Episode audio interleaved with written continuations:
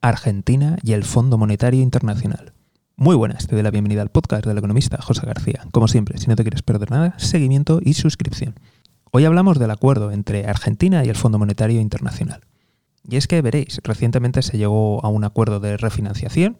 Os acordáis del crédito que, que pidió el anterior gobierno y que ahora este, pues bueno, ha tenido que navegar y comérselo con patatas.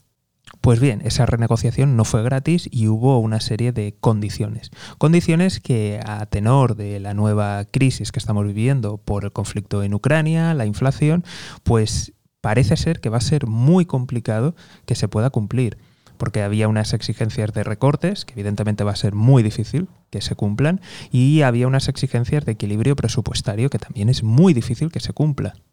Recordamos que ahora mismo la inflación interanual en Argentina ha superado el 55%, lo cual es un nuevo récord. Por si fuera poco, la presión social aumenta y por tanto al gobierno le va a ser mucho más difícil tomar esas medidas de, recorte. Esperemos de verdad que se solucione pronto. De momento se han reunido y estamos a la espera de conocer el resultado. Como siempre, si no te lo quieres perder, seguimiento y suscripción. Nos vemos aquí en el podcast del economista José García. Un saludo y toda la suerte del mundo.